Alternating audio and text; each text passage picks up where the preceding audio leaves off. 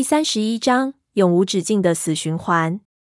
几个人的脸色都是铁青的。我们四处去看，越看就越确定，地上到处还有我们的脚印。这里的确就是刚才我们发现顺子父亲的那间墓室。只不过奇怪的是，我们怎么走回来的？墓道是笔直的，我们走的时候没有转一个弯。四个人一条尸，都可以证明，按照道理，绝对不会走了二十分钟，却回到了原点。这简直太匪夷所思，简直是鬼打墙吗？胖子有点犯嘀咕，看了看来时候的墓道口，道：“难道我们走的时候，不知不觉就走了回头路了？”他娘的，这邪门啊！潘子道：“不会吧？要是走了回头路，咱们四个人不可能都不知道。”我记忆里面一直就是笔直走，这墓道又不长，也没有岔路，没有理由记错啊。胖子道：“那他娘的，就是鬼打墙了。顺子，是不是你老爹和咱们开玩笑啊？你可得教育教育他，咱们在办正事呢。”顺子给胖子气得够呛：“你少胡说！”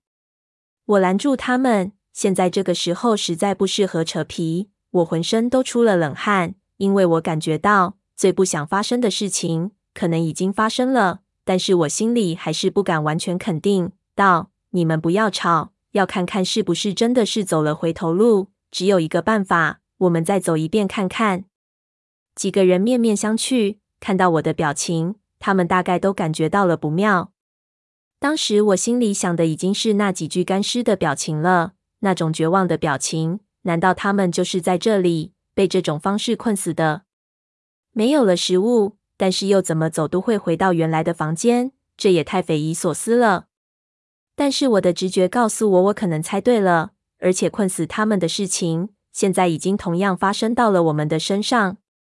我现在必须要做的，就是证明我的这个预感，或者说，我心里想否定我这种恐怖的预感。所以我迫不及待地走进了墓道里，其他人忙跟上了我，因为走过了一次，确定没有机关陷阱。这一次我们走得非常快，我几乎是一溜小跑的冲在最前面，眼睛死死就看着两边的路，确定没有任何的岔路，我也没有莫名其妙的转回头。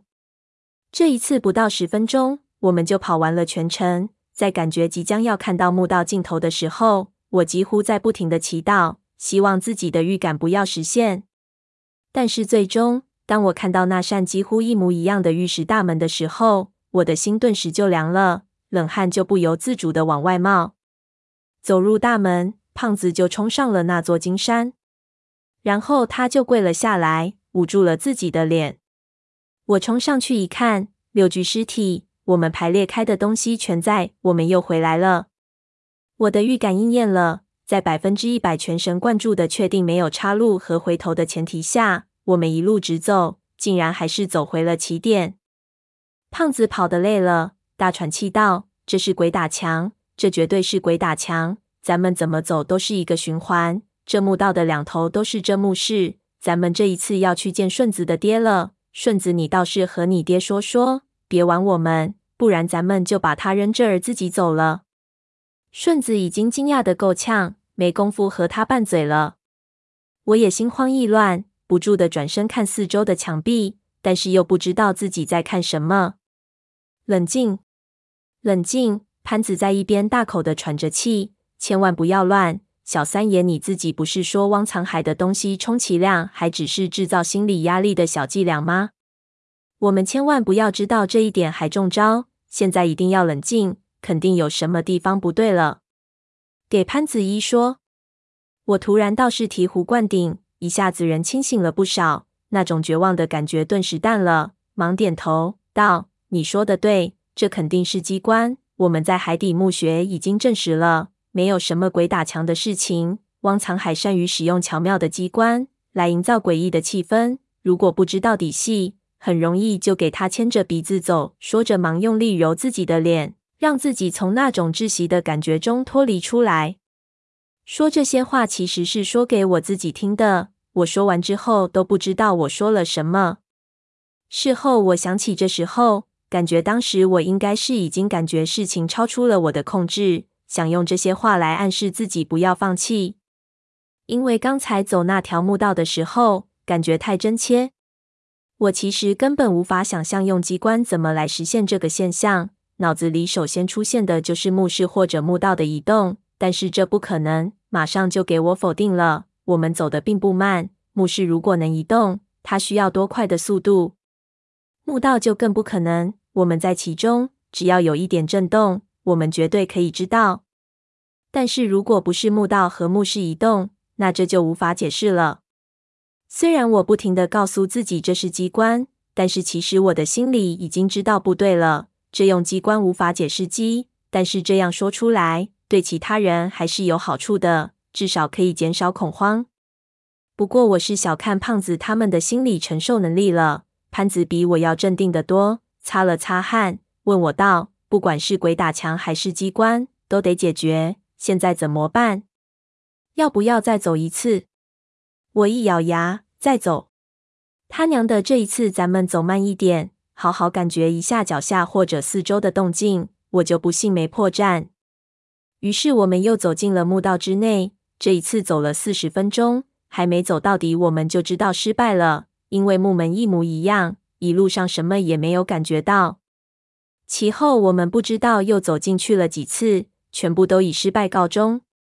我逐渐就感觉到了那些尸体的绝望。几个人的脸色也越来越差，我感觉到这样折腾下去不是办法。回到墓室之后，我让他们别走了。既然走了这么多次，我们基本上什么都排除了。这个机关肯定是用了我们根本想不到的办法来设计的。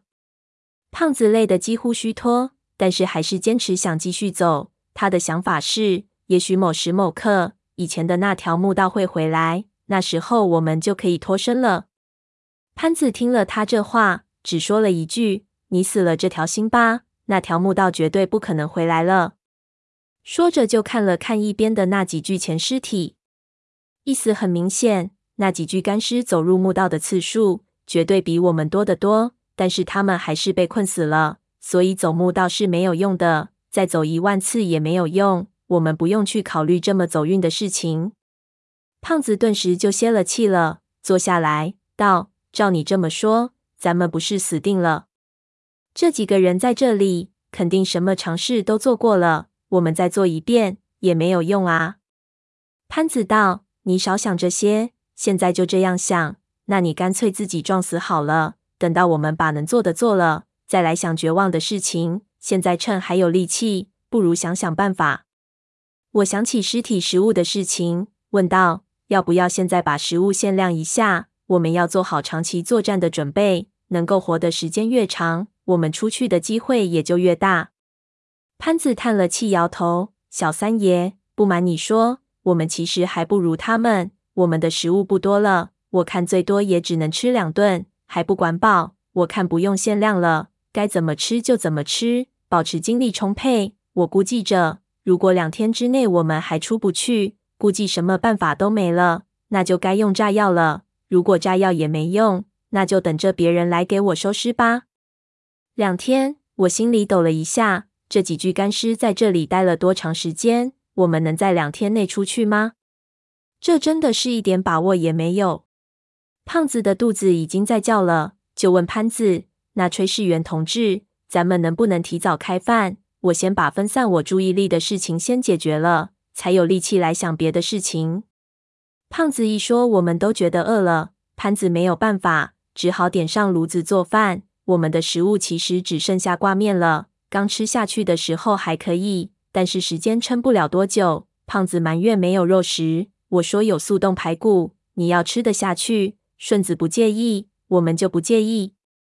吃完之后，浑身发暖，人的精神头也很足。几个人就开始琢磨这东西。我回忆整个下的功的过程。惊险万分，没想到下到的工之后仍旧不安稳。这个的工，汪藏海肯定有一个设计的主旨，到底是什么呢？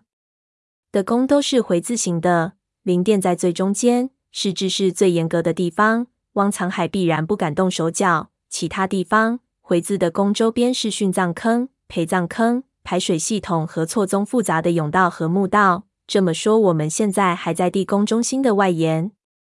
我尝试估计出我们下来的垂直距离和水平距离，凭借我对地宫大大小的估计来判断自己的位置，但是这似乎非常困难。我们在那条水下排道中已经昏了头，不知道方向。鬼知道我们最后出来的洞口是朝什么方位的。正在飞速转动大脑的时候，一边也装模作样想事情的胖子，突然做出了一个恍然大悟的表情，对我们道：“我想到了。”